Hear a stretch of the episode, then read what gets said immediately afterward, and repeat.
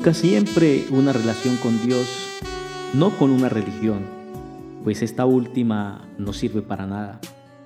Y nunca te canse de esperar en Dios, porque lo que para ti llega tarde, para Dios llega en el momento perfecto. Espera el tiempo de Dios.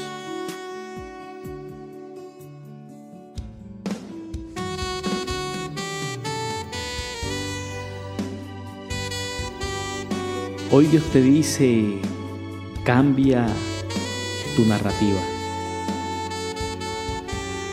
Hoy vamos a aprender cómo puedes hablarle a todos de Jesús. Cómo puedes transmitir el mensaje de Dios de salvación a otras personas.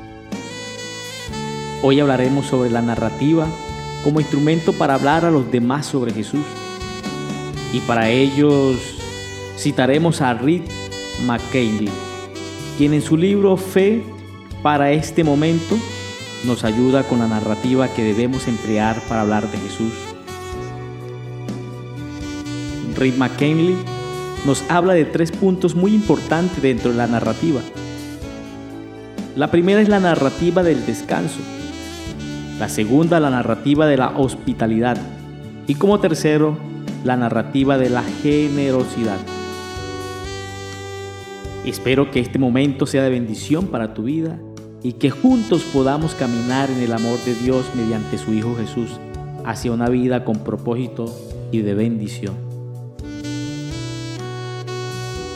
En líneas generales podemos afirmar que los cristianos han sido mejores guardianes del Evangelio que promotores de él. Hemos perfeccionado la técnica para usar nuestra espada, pero no tanto la habilidad para escribir. Hemos escogido ser guerreros del teclado en lugar de luchar por la libertad.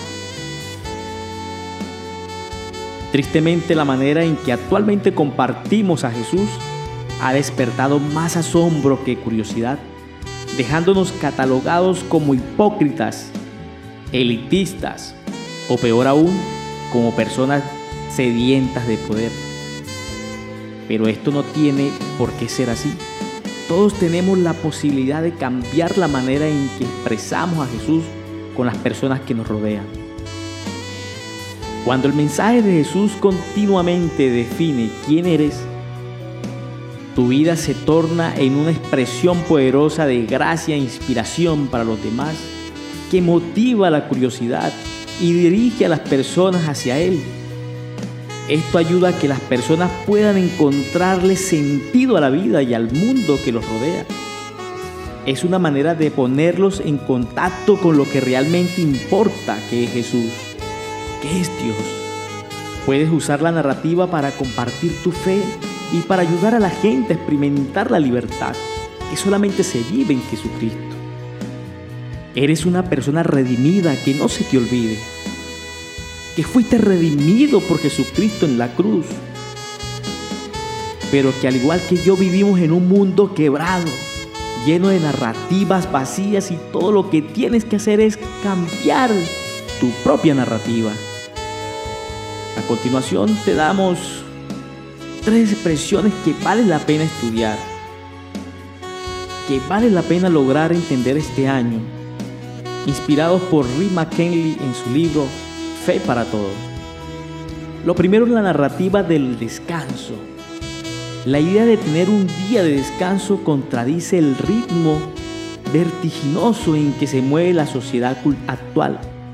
El descanso es parte de la gracia de Dios, nos ayuda a enfocarnos en lo que verdaderamente importe. En un mundo que marcha tan rápido y fuera de control, nosotros podemos demostrar que el descanso es algo poderoso dado por Dios para beneficio de nuestras vidas. Que si debo descansar el sábado o el día domingo, vaya, que esa no debe ser nuestra narrativa.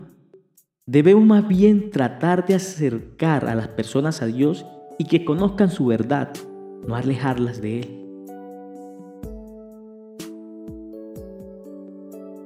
La narrativa de la hospitalidad.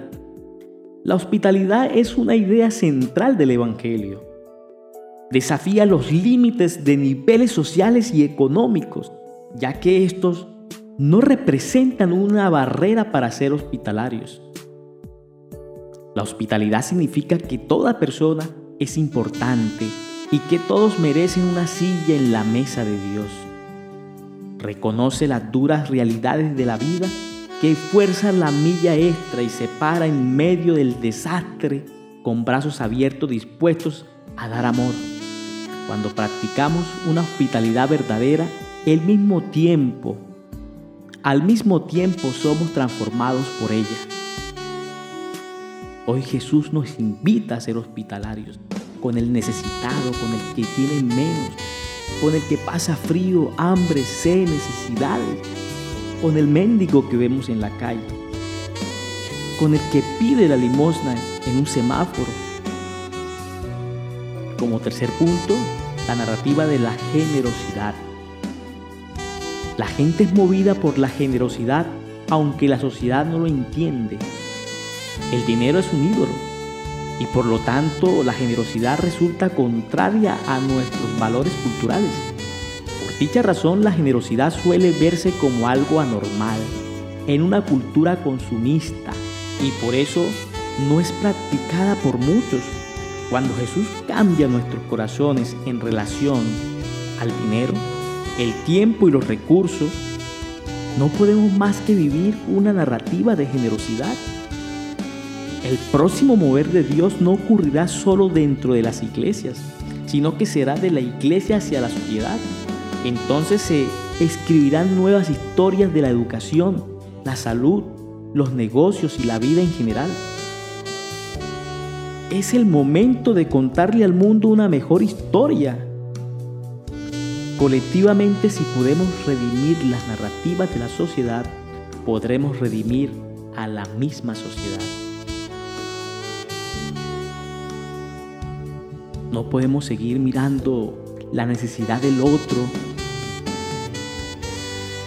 como con vendas en los ojos de una manera mezquina y miserable. Si tenemos la posibilidad de ayudar, hoy Dios nos pide que ayudemos.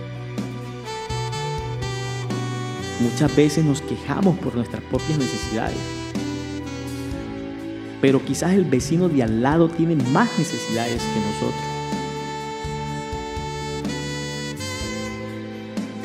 bien, con todo esto de la narrativa, ubiquemos al apóstol Pablo en la primera carta a los Corintios, versículo 8.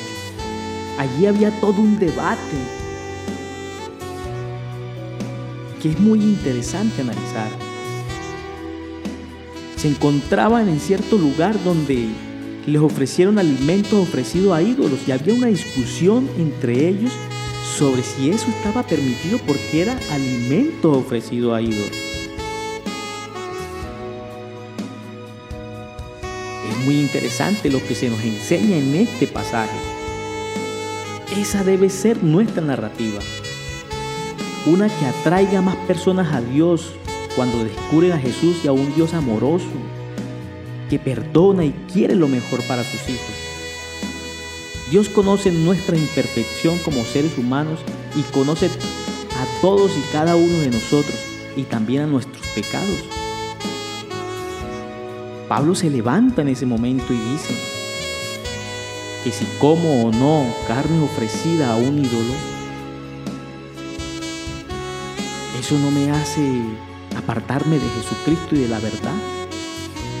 Lo que no podemos permitirnos es que por lo que yo coma o deje de comer, uno de estos más pequeños o más pobres espiritualmente hablando, tropiecen y se pierdan, se alejen de la verdad. Se les muera esa curiosidad de conocer a Jesucristo. Porque es que Dios conoce todos y cada uno de nuestros pecados. Todos somos pecadores.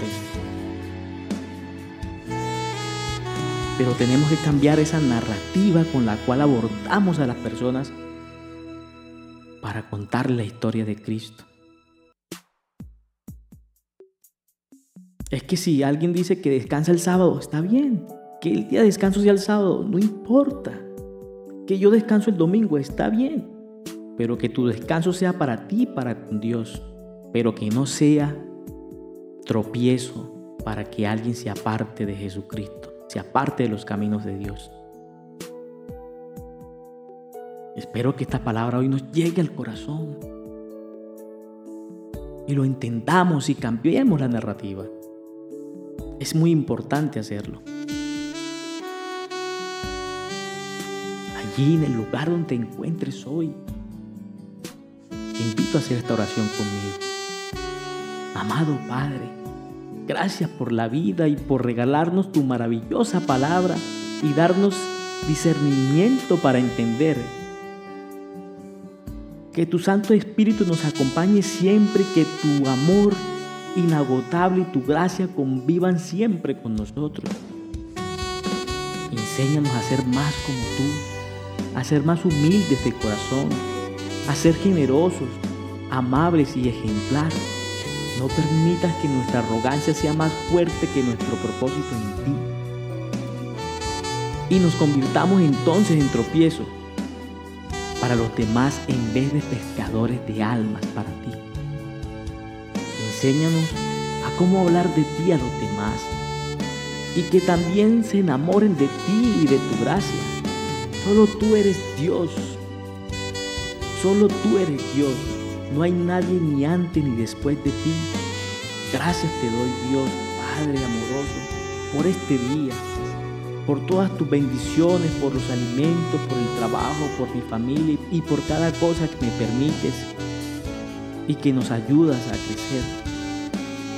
Tus manos depositamos humildemente toda preocupación, toda angustia, todo aquello que nos roba la paz y nos aleja de ti. De igual forma depositamos en ti nuestra esperanza, nuestros sueños y metas, nuestros planes y proyectos, porque si tú los apruebas y caminas con nosotros, la victoria ya está asegurada. Y todo lo que se emprenda en tu nombre da frutos y buenos resultados. Gracias te doy, Señor. En el nombre de tu Hijo amado Jesucristo. Amén. No olvides compartir esta palabra con más personas para que también sean bendecidos y puedan andar confiadamente con la protección del más grande Jesús, el Rey de Reyes y Señor de Señores.